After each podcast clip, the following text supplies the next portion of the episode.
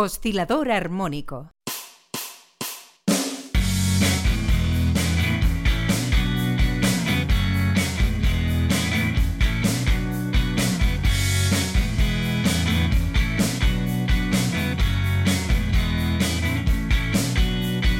Hola, ¿qué tal queridos amigos? Bienvenidos a un nuevo programa de Oscilador Armónico, tu podcast de física que se realiza cada semana desde el IFIC, el Instituto de Física Corpuscular, centro mixto del CSIC y de la Universidad de Valencia y que se realiza gracias al apoyo del Plan Complementario de Astrofísica y Física de Altas Energías ASFAE de la Comunidad Valenciana que ha sido cofinanciado por el Ministerio de Ciencia, Innovación y Universidades con fondos de la Unión Europea Next Generation EU el Plan de Recuperación, Transformación y Resiliencia y la Generalitat Valenciana. Les habla Antonio Rivera y junto a mí, al mando de la técnica, Sergio Agramún. varias cosas antes de comenzar el programa. Por un lado, recordaros las redes sociales donde podéis encontrarnos e interactuar con nosotros. Ya sabéis que estamos en Twitter, en arroba OA-podcast, arroba OA-podcast y también estamos en Facebook en la página Oscilador Armónico.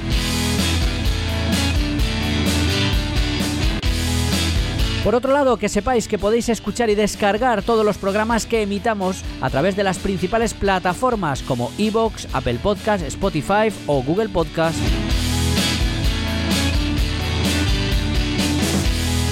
Así que gracias por estar al otro lado, pónganse cómodos y prepárense para disfrutar de la ciencia. Comenzamos.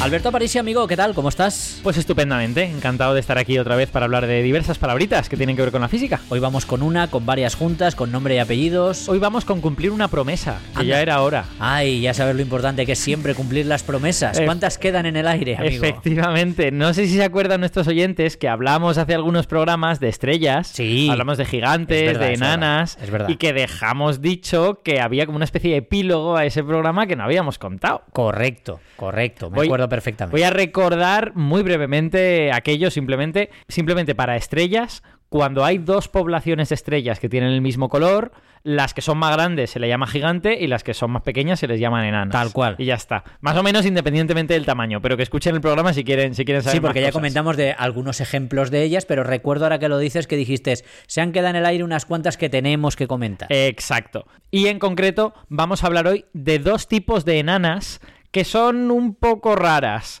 Porque ya hablamos en el otro programa de enanas blancas, que, técnicamente no son estrellas, porque no hay fusión nuclear en ellas. Correcto. Pues hoy vamos a hablar de dos tipos de enanas más que tampoco son estrellas. vale. Por, eso las he querido separar. Vale. ¿Y cuáles son? Pues son las enanas marrones vale. y las enanas negras. ¿Negras? Sí, colores que uno no asociaría a una estrella. No. Yo enanas marrones, de hecho, lo he oído pero enanas negras no lo había oído. Pues mira, te lo voy a contar hoy. Cuéntame.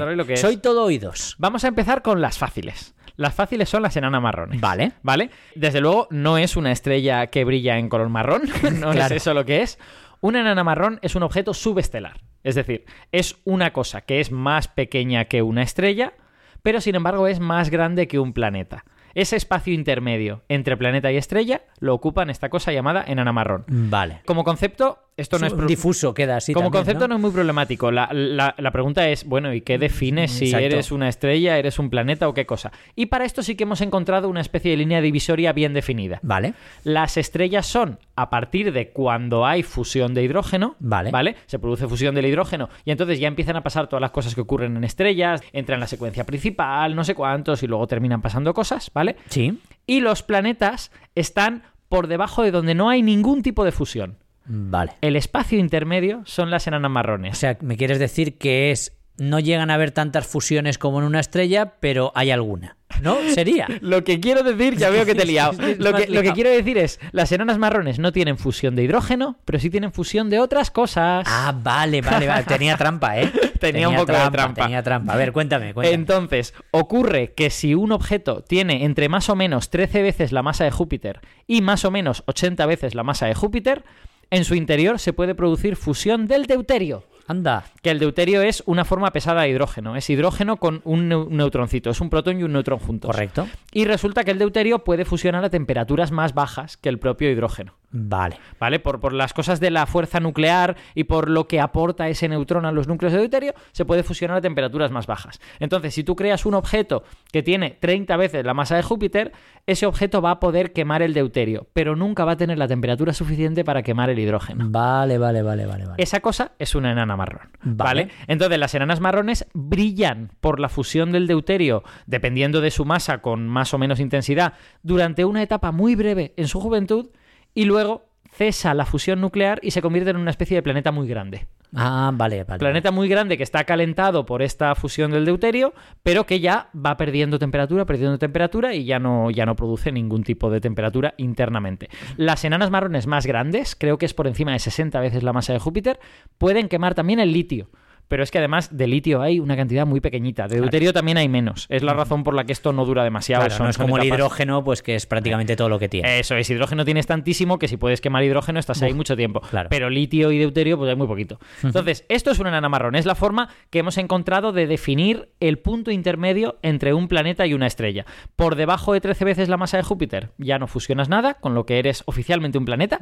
Y por encima de 80 veces la masa de Júpiter ya fusionas hidrógeno, con lo que eres oficialmente una estrella. Creo que he leído alguna vez que hay muchas enanas marrones, puede ser. De hecho, se llegó a comentar que podrían ser la materia oscura, objetos de este tipo, ¿no? Se llegó a comentar. A día de hoy, yo creo que ya no es. El consenso ya dice que no son tan, tan, tan abundantes. Que puede haber muchas, pero que desde luego no son materia oscura. Aquello quedó descartado cuando se buscaron las lentes gravitatorias débiles. Sí. Y se vio que el número de pequeños objetos que hay en las galaxias es comparable al número de estrellas con lo que no hay una población significativa de objetos subestelares, digamos. Desde luego, la gran mayoría de las estrellas son estrellas muy pequeñitas, ¿eh? son estrellas enanas rojas, pero no hay una enorme cantidad de objetos subestelares. Lo que ocurre es que sí hay una discusión que tiene que ver con esto que tú has dicho, de cómo se forman las enanas marrones. Vale. Porque, desde luego, se nos puede ocurrir muy rápidamente dos mecanismos de formación. Uno, que se forma como un planeta y resulta que es muy grande, por lo tanto, alrededor de una estrella hay un disco, en ese disco van chocando pequeños pedazos y van formando una cosa más grande hasta que formas una cosa que es muy grande, que es un mm. planeta de más de 13 veces la masa de Júpiter, pero hay otra forma alternativa. Una estrella que no ha llegado a. Eso es, una estrella que es tan pequeña que no ha llegado a formarse. Y hay mucha discusión, porque no tenemos datos experimentales, acerca de cuál de los dos mecanismos es el más eficiente, de dónde vienen la mayoría de enanas marrones y por lo tanto, qué cantidad hay. Porque sin saber exactamente cómo de eficiente es formar un objeto pequeño a partir de un colapso de una nube, que sería por el camino de la estrella, no podemos saber muy bien cuántas hay. El hecho de que estas búsquedas preliminares nos arrojen que no hay muchos objetos subestelares o no hay una cantidad comparable al número de estrellas, sugiere que la eficiencia de formar un objeto por colapso de una nube, el camino de la estrella, baja cuando el objeto es demasiado pequeño. Si el objeto es demasiado pequeño, la nube no termina de colapsar y aquello no funciona bien. Pero no está claro, hay mucha discusión al respecto. Todavía hay misterios por resolver. Efectivamente, queda una cosa por decir de las enanas marrones, que es eh, de qué narices de color son. Exacto. ¿O por qué le han puesto marrón? ¿Son marrones o qué? Bueno, pues la pregunta es depende. La verdad es que no conocemos tantísimas y hay muy pocas que hayamos podido observar en luz visible. La gran mayoría se observan en infrarrojo. Son objetos calientes y en infrarrojo se ven bien, pero en visible habrían de estar muy cerca y a mí no me consta que hayamos visto ninguna en luz visible. Pero por cómo funcionan, lo que creemos es que en esos primeros años en los que tenían un poquito de fusión nuclear, brillarán un poco y dependiendo de la masa brillarán en un rojo oscurísimo o a lo mejor en un rojo un poquito más claro, ¿vale? ¿Vale?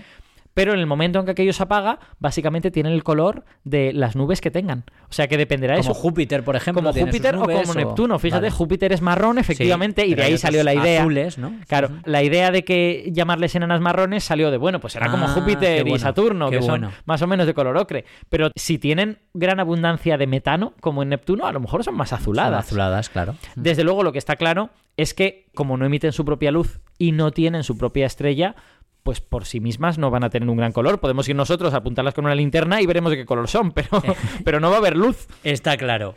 ¿Vamos a las enanas negras? Vamos a las enanas negras. Venga, cuéntame, que yo estoy ahí, de estas no he oído nunca, así que... Bueno, este es un tipo de objeto completamente diferente y de hecho, no sé si es la primera vez que hablamos de un objeto que no existe.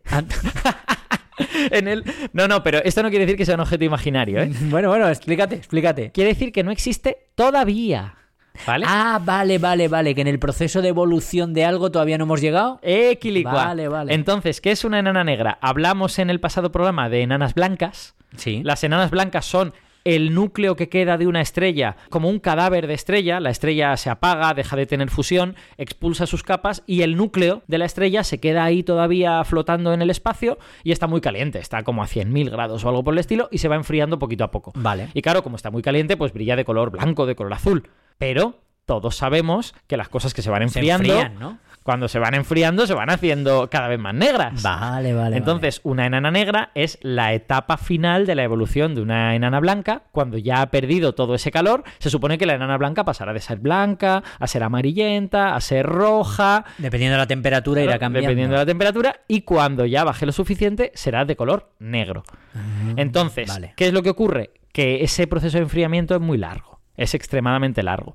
Y las enanas blancas, menos blancas que conocemos, son las primeras que se formaron al principio del universo, que tienen 11.000 millones de años. Y esas son, empiezan a ser un pelín amarillentas, pero, Pero aún les queda para negro entonces. pero aún les queda. Entonces se calcula que el tiempo necesario para llegar a formar una enana negra es 100.000 veces la vida actual del universo. Madre mía. Ha de pasar 100.000 veces la vida del universo. Eso es la típica teoría no comprobable observacionalmente, vamos, por lo menos por ahora. No, pero lo bueno que tiene, y la razón por la que la traigo aquí, junto con las enanas marrones, que sí son un hecho Sí. observacional, es que es de tan sentido común que hayan de existir las Claro, enanas negras. O sea, están esos objetos, esos objetos se están enfriando. Pues Eh, bueno, está claro. en algún momento serán negros, ¿no? Es de tanto sentido común que nadie duda que las enanas negras van a existir. Otra cosa son los detalles. ¿Cuánto tiempo se va a tardar? ¿Qué cosas van a pasar? Porque claro, como involucran tiempos tan increíblemente largos, pueden pasar cosas extrañas por entre medias. Eh, por ejemplo, la gente especula si la materia oscura, sea lo que sea, se aniquila, la materia oscura sabes que se acumula en cualquier objeto masivo. Entonces las enanas blancas podrían tener un pequeño núcleo de materia oscura en su interior. Sí. Y si esa materia oscura, cuando va pasando el tiempo, se va autodestruyendo y genera calor, a lo mejor eso es calor adicional para la enana blanca, que vive más tiempo. Y no se apaga tan rápido, entre comillas. ¿no? Eso es. Entonces, según el modelo de materia oscura que tú elijas, que puede tardar la materia oscura muchísimo o extremadamente muchísimo en, en aniquilarse, las enanas blancas podrían llegar a pasar hasta 10 elevado a 25 años para que fuesen negras. Qué barbaridad. 10 elevado a 25 años es, a ver que calcule, 10.000 millones de veces la vida actual del universo. Hostia. No, 10.000 millones No, no, más, más. me he equivocado. Son 5 más. Por lo tanto, un billón, mil billones de veces la vida actual del universo. O sea, unas cuantas horas, vamos. Sí, muchísimo tiempo. Y también pueden pasar otras cosas. Pueden pasar cosas del tipo que los protones no sean estables. Muchas teorías de gran unificación, teorías de estas en Sí, las claro. que a altas temperaturas todas las partículas son iguales y todas las fuerzas son iguales, dicen que el protón debería desintegrarse a un positrón. Cosa que no sabemos ni hemos visto, ¿no? No lo hemos visto, se ha buscado experimentalmente y no se ha encontrado, pero si eso ocurre, las enanas blancas están hechas de muchos protones. Ah, ah, Puede que se desintegren antes de que se forme la Eh, enana negra. Eso es, y que aporten calor con esa desintegración. Ay. Lo que pasa es que los cálculos aquí son mucho menos optimistas. Aquí, si se desintegran los protones, como tardan tanto en desintegrarse, aportan muy poquito calor y realmente no evitan que la enana sea negra.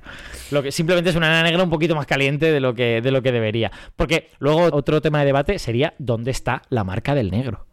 ¿Qué es negro exactamente? Ya. Claro, negro es cuando nuestros ojos no lo ven, es cuando nuestros telescopios infrarrojos no lo ven. Ya, ya, ya, ya. ya. Entonces, bueno, esa sería otra discusión. Normalmente la gente, para hacer estos cálculos que yo he dicho de 100.000 veces la vida del universo, no sé cuántas veces, lo que dice es que baje por debajo de 0,1 grados Kelvin. Que ya es Que es estar muy, muy, muy, muy, muy fría. ¿Vale? Eso Menos ya es. 273 grados. Eso es. Que baje por debajo de 273 grados, porque recordemos que el cero absoluto es menos 273,16. Coma 16. Con lo que si baja de 273, pues ya lo podemos considerar Ya, negro. ya estamos bastante cerca, ¿no? Sí, ya exacto. estamos bastante cerca. ¿Alguna cosa más, Alberto, para terminar de este repaso que nos has hecho a las estrellas enanas, que ya hemos visto prácticamente todos los colores? Vamos. Sí, efectivamente. Las yo creo- tenemos de todos los colores. Ya queda, ya queda muy poco contar. De hecho, las que son de colores más raros, pues no son estrellas. Es lo que hemos aprendido en estos días. Esto, el, el día de hoy, para mí era una especie de anecdotario. Simplemente me parece muy guay que existan estos objetos y necesitaba hablar de ellos. No, no, y además que no podíamos dejar a este catálogo de estrellas enanas sin nombrar estas dos más exóticas. Ajá. Pero oye, curiosas, las enanas marrones y las enanas negras. Las enanas marrones serán noticia en los próximos años, porque con telescopios como el James Webb, que es un Ah, telescopio infrarrojo, ver, ¿no? vamos a ver muchas más y vamos a aprender más sobre cuántas hay, sobre todo esto. Pues a lo mejor encierran también misterios por resolver o incógnitas por abrir, quién sabe. Sí. Quién sabe. Fantástico, Alberto. Oye, ¿te quedas hoy en la entrevista que viene además una amiga tuya, María Moreno? Hombre, hoy no puedo, no puedo evitarlo, hoy me quedo, me quedo. Vamos a hablar del CER, de aceleradores de partículas, del bosón de Higgs, también cosas sin duda interesantes. Que ya era hora, ¿eh? Por otro lado, Sí, un, año, un año oscilador armónico y no habíamos hablado de esto. Pues hay que hablar de ello y además es amiga tuya, María. Efectivamente. Venga, pues vamos a la tertulia. La tertulia.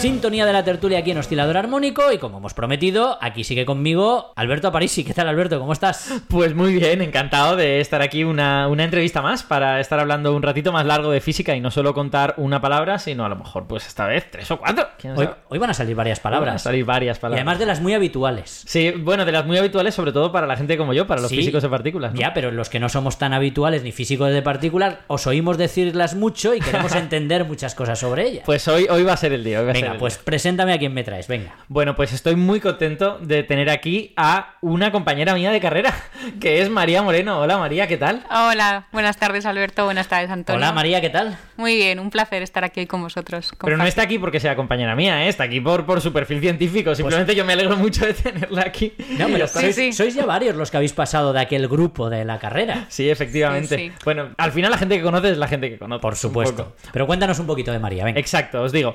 María, María Moreno es investigadora Ramón y Cajal aquí en el, en el IFIC y es profesora también en la Facultad de Física de la Universidad de Valencia. Y ella está aquí por su perfil científico, como hemos dicho, porque forma parte de Atlas, que es uno de los experimentos del LHC. El LHC es el mayor acelerador de partículas del mundo, que se encuentra en el CERN.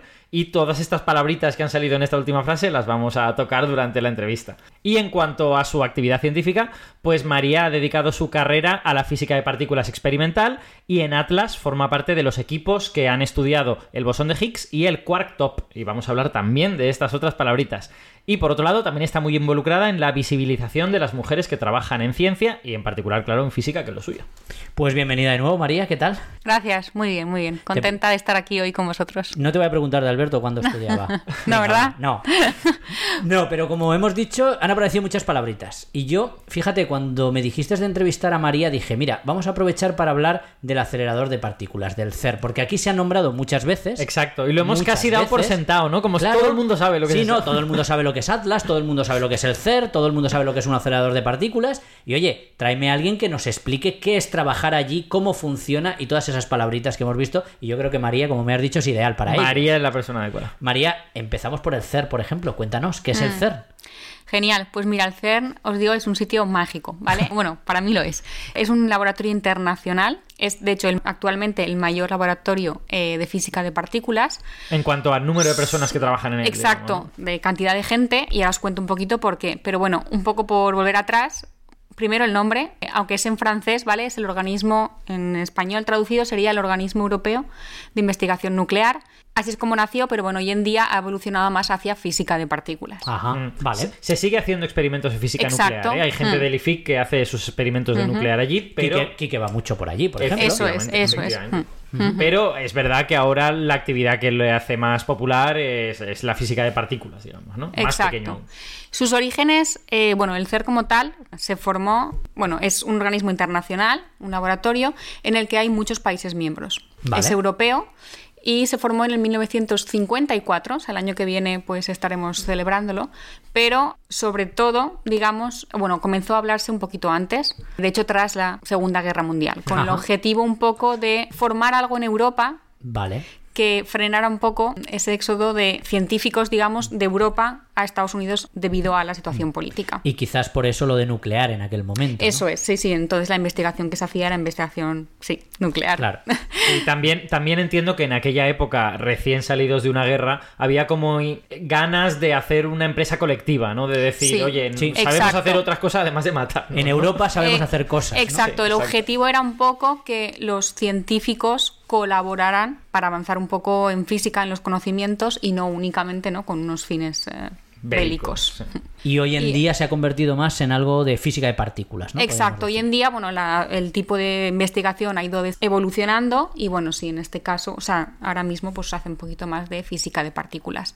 Y como os decía, pues bueno, ya se formalizó todo en 1954, después de varias reuniones, varios acuerdos, y realmente lo integran lo que se llaman los países miembros, que son países europeos, hay unos 20. España formó parte casi desde el inicio, aunque es verdad que durante una época que estuvo fuera, durante la dictadura estuvo unos años fuera, pero en el 83 se volvió a reincorporar. Y aparte de estos países miembros, que como digo son unos 20, 20 y pocos, hay también países asociados, por ejemplo, eh, Japón, Estados Unidos colaboran en esos experimentos, Vale. incluso países de Sudamérica, de África, pero no son países miembros. O bien son asociados, o bueno, hay diferentes nombres, títulos según el- los acuerdos que hay. Oye, y cuando decimos LHC, eh, ¿es dentro del CER? ¿Es otra forma de hablarlo? Sí. Porque Exacto, vale. Pues el LHC es uno de los aceleradores que hay dentro del CERN. aquí hay varios. Eh, vale. Sí, hay varios, es el más nuevo de todos, pero este realmente, bueno, por decir brevemente, existen varios tipos de aceleradores. De hecho, el tamaño, ¿vale? Da idea un poco de la energía que se puede conseguir. Vale. Entonces, decimos que el LHC es el más potente, que bueno, las siglas vienen del Gran Colisionador de Hadrones, realmente es en inglés, ¿vale? Large Hadron Collider, y es a día de hoy el más potente, desde que comenzó. Vale. El anterior más potente estaba en Chicago, en Fermilab, en Estados Unidos. Previamente hubo otro allí en el CERN. Entonces, bueno, como que ha ido a lo largo de la historia, el más potente estaba en un laboratorio.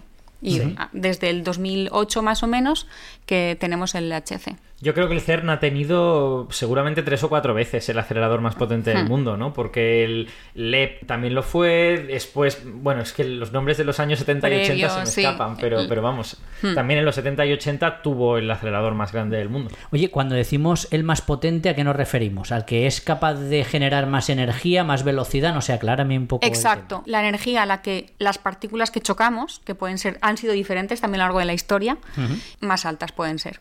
¿Vale? Y Más eso básicamente es que he construido algo más grande. Hay también dos tipos de aceleradores, ¿vale? Ahora mismo, está- bueno, estoy hablando, me estoy refiriendo a los circulares, pero bueno, lo del tamaño eh, afecta a los dos. Existen lineales o bien circulares. Cada uno tiene unas ventajas, unas desventajas. Eh, entonces, bueno, el LHC es un colisionador circular. Si queréis ya os voy de un poquito más detalles, pero bueno, estamos hablando de 27 kilómetros de circunferencia y está situado a 100 metros bajo tierra. Vale. El motivo porque es dos, hay gente que se piensa, uy, porque no nos radie, pero no, realmente. Para que no se radie él. Exacto, es para que no se radie él, como bien dices, sí, para que toda esa roca o bueno, esos 100 metros de tierra frenen muchas partículas que nos están llegando de forma eh, ambiente, Del espacio del exterior, espacio, mayoría, que ¿no? quizá ya habéis dedicado un programa a esto. Y dos, el tema económico. No es lo mismo comprar un terreno. Ah. mm, exacto. Anda, y sobre todo bueno. donde está situado, ¿vale? Que está en Suiza o en la frontera Suiza y Francia, pero bueno, no es un país mm, económico. Barato no es, ¿no? Eso es. eh, que hacer algo bajo tierra. La verdad es que no solemos pensar en estos aspectos que son aspectos como más ingenieriles, ¿no? Son puramente prácticos. Sí, parece- está allí y ya está, no, pero por algo, ¿no? Vamos a hacer una máquina de 27 kilómetros. ¿Dónde la hacemos? Pues hombre, pues en Suiza, ¿no? Suiza, allí mismo. Que está, Cuando- está barato. Exacto. Bueno, a ver, eh, más, más preguntas. Eh, estamos hablando de este laboratorio, que es un laboratorio muy grande en el que trabajan. ¿Cuánta, cuánta gente estará en el CERN? Pues a ver, en el CERN trabajando allí pueden haber entre 10.000 y 15.000 personas. Wow, Guau. vale. Pero Es un pueblo pequeño. es un pueblo pequeño, es una mini ciudad, de hecho. Sí. sí, sí, Pero bueno, colaborando con el CERN estamos muchísimos más. Yo ahora, por ejemplo, bueno, yo ahora y mucha gente de nuestro grupo de aquí del, del IFIC estamos en Valencia, pero seguimos trabajando para el CERN y de vez en cuando vamos. Sí. Entonces, esos nos contamos dentro de estos eh, varios miles. Vale, pues entonces mi siguiente pregunta. Este laboratorio tan grande y tal, ¿cómo llega uno a formar parte de, de Mm. esta cosa, ¿no? De esta empresa grande en la que hay miles de personas. Fuiste ahí un día, tocaste a la puerta, ¿no? ¿Echaste el currículum? Tal cual. ¿Dónde, dónde los dejamos los currículums? Sí, sí, ¿dónde está el buzón? Tengo coche propio y ya está, ¿no? Pues como dices, exacto, es una mini ciudad. De hecho, hay gente trabajando, no solo físicos, ¿vale? Hay ingenieros, hay gente de informática, Mm. hay eh, matemáticos. Eh, y bueno, muchísima gente de personal, bueno, de servicios, eh, porque por dentro es una mini ciudad, en el sentido de que hay hoteles también, hay varios restaurantes, hay alguna tienda, mm, correos, hay incluso, bueno, un mini ambulatorio y un parque de bomberos. O sea que Wow. realmente Sí, hay sí. trabajo para Es una ciudad. perfiles muy diferentes. Hay varios programas que se anuncian dentro de las, bueno, de las webs del CERN con puestos de trabajo, desde estudiantes de verano, que es como yo de hecho entré, el, programa, el CERN tiene un programa de estudiantes de verano para gente que está, bueno, estudiantes de universitarios, Tú estabas todavía estudiando física cuando Exacto. fuiste ese verano. Entonces éramos compañeros Vale, de carrera. Vale, vale, vale, vale. sí, yo fui cuando estaba en quinto, bueno, último año de carrera, pero realmente puede entrar gente que esté actualmente, ahora ya son grados, que haya hecho más de tres grados, más de tres años, perdón. Ujú.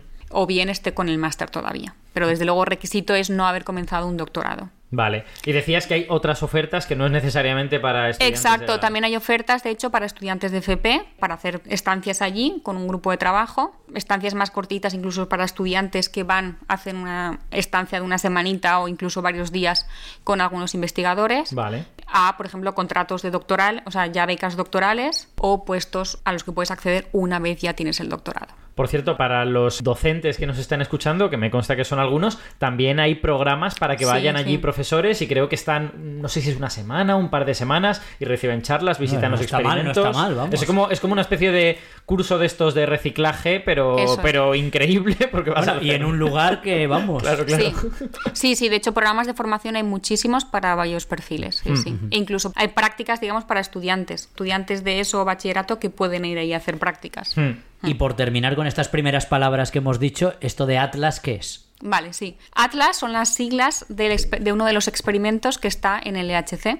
Antes incluso de que hables de Atlas, ¿por qué hay varios experimentos en, el, en el LHC? Vale, bueno, pues ¿Qué es si esto de queréis- que haya más de exacto, un experimento? No es LHC un experimento el acelerador. El EHC es el acelerador, pero es el último de una cadena, ¿vale? Entonces, en este llegan protones. Bueno, lo que hacemos en el EHC es chocamos protones. ¿Vale? Van circulando por este túnel circular que está bajo tierra en sentido, bueno, hay dos haces que van en sentido contrario. Vale. Y en varios puntos se chocan. Vale.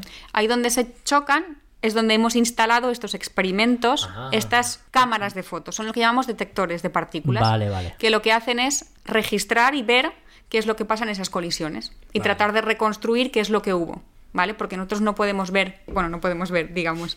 Ahí chocan protones, se producen partículas nuevas debido a toda Porque esa hay mucha que energía, hay. ¿no? Vale. Exacto. Partículas que no existen en la naturaleza, es donde conseguimos producir de forma artificial, de hecho, estos bosones de Higgs o quark stops que hablábamos antes. Y lo que hacemos con estos detectores es tratar de reconstruir qué pasó y poder identificar esto era un bosón de Higgs, esto era un quark. Vale, y vale, para vale. eso pues instalamos lo que llamamos detectores de partículas que tienen varias capas que son capaces de distinguir diferentes tipos de partículas además, para saber qué es lo que hubo. Sí, ahora, ahora que lo ha dicho María, quería yo hacer un apunte. Yo siempre, los visitantes que vienen al EFIC, les torturo con preguntas que a mí me parece que son preguntas Haciendo básicas, amigos, pero que muchas veces la gente pues no sabe, no sabe muy bien cómo responder. Y yo les pregunto siempre, ¿para qué sirve un acelerador de partículas? Y cada vez yo creo que responde la gente más atinadamente. Para acelerar partículas. Pero lo que me decían los primeros Claro. años es eso, me decían para Claro. acelerar partículas y yo les decía, muy bien, el castellano estupendo y la, la física que tal?". comprensión, comprensión. Comprensión lectora es fundamental. Fundamental. Entonces, un acelerador de partículas, para que todos los oyentes lo tengan grabado, es un conversor de energía en partículas. O sea, es una fábrica en la que tú inviertes energía, la conviertes en velocidad, haces partículas, pues en el caso del LHC, girar a una velocidad muy alta, tienen mucha energía cinética y cuando chocan, tú lo que haces es utilizar, entre comillas, la ecuación de Einstein, la de E es igual a mc cuadrado, para transformar esa energía cinética en masa, en partículas nuevas. Es un, un acelerador de partículas, su objetivo en investigación es ese, es transformar esa energía cinética en masa. Y por eso, cuanto más rápido vayan, más alta puede ser la masa que puedes sacar de ahí. Tú tienes una partícula con una masa gigantesca, o bien las haces girar muy rápido, o bien no la vas a producir. O sea, más energía, partículas más masivas. Exacto. Exacto, exacto, exacto. Y es uno de los motivos por los que el bosón de Higgs se ha visto ahora y no se vio antes. Porque hacía falta energías muy altas. Exacto, exacto. Claro. Lo que pasa es que no se sabía qué energía era necesaria porque no sabía qué masa tenía. Claro. Entonces, bueno, pues hubo que probar y, bueno, afortunadamente. Mm. Entonces, Atlas hemos dicho que sería una de esas fotos que hay en medio de ese círculo de 27 kilómetros. Esa es una de esas, mm, si quieres verlo, máquinas de fotografiar Sí. que hay, exacto, en ese círculo. Hay, digamos, cuatro grandes, cuatro cámaras grandes. Una es Atlas, otra se llama CMS. Las dos tienen objetivos de física similares. Y luego hay dos que son un poquito diferentes cada una de ellas. El HCB, donde también tenemos gente de Valencia trabajando, que intenta hacer física del quark B, ¿vale? Que es otro de los quarks. Eso habremos de invitar a Em, alguien. Eso es exacto. completamente de otro capítulo, digamos. Sí. Y otro que se llama Alice, que trata de ver un poco bueno, iones pesados y un poco esa densidad de materia que había en el inicio del universo. Vale. Dos preguntas eh, que van relacionadas. Una, tenemos más o menos claro con lo que habéis explicado para cómo se hacen esos experimentos y demás, pero aceleráis protones. ¿Cómo se aceleran protones? ¿Y a qué velocidad se aceleran los protones? Para tener un aparato como ese deben acelerarse a, velocidades muy altas, supongo, ¿no? Sí, muy altas es prácticamente la velocidad de la luz. Prácticamente. Hmm, sí. 99,99 creo que son 69, no estoy muy seguro, sí, nunca me por acuerdo ahí. cuánto. Por ciento de la velocidad de la luz. Pues eso hace mucha falta de energía para acelerarlos a esa Exacto, velocidad, ¿no? Exacto. De hecho, por eso lo que te comentaba que el LHC es el último de los aceleradores de una cadena de aceleradores. Vale. Entonces, los que había antiguos, estamos hablando de los 70, 80, se siguen utilizando como inyectores, o sea, ahí se aceleran los protones un poquito hasta la energía que entonces podían llegar esos aceleradores. Según básicamente ese diámetro, llegas hasta tanta energía. Entonces pasa a otro, a otro más grande y por último, pues se inyectan en el LHC. Vale, vale. O sea, ya llegan medio acelerados, vamos. Eso y a partir de ahí se les bueno, vuelve a dar. medio muy poco, la verdad, pero sí, Sí, o sea, sí, llegan bastante. un poco. Oye, hay una cosa que me llama la atención. Prácticamente la velocidad de la luz. Pero aún así, aún necesitamos más energías para encontrar partículas más pesadas. Claro. Esas, aunque tengamos seis decimales, esos que nos faltan todavía son tan importantes. O sea, queda tanto por descubrir para adelante. No sé si me estoy explicando bien.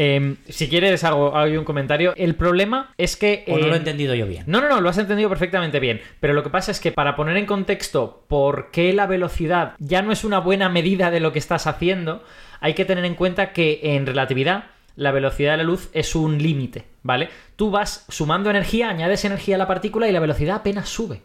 Pero claro, tú de verdad estás poniendo mucha más energía en la partícula. Tú puedes poner hasta infinita energía, pero la velocidad nunca va a subir de la velocidad de la luz. Entonces va a llegar un momento que estás en 99,9999929 y le añades un porronazo de energía y solo añades otro 9 más. Pero sería muy importante para obtener otras partículas. claro, porque en- Por eso en- solemos hablar de energía. Mm.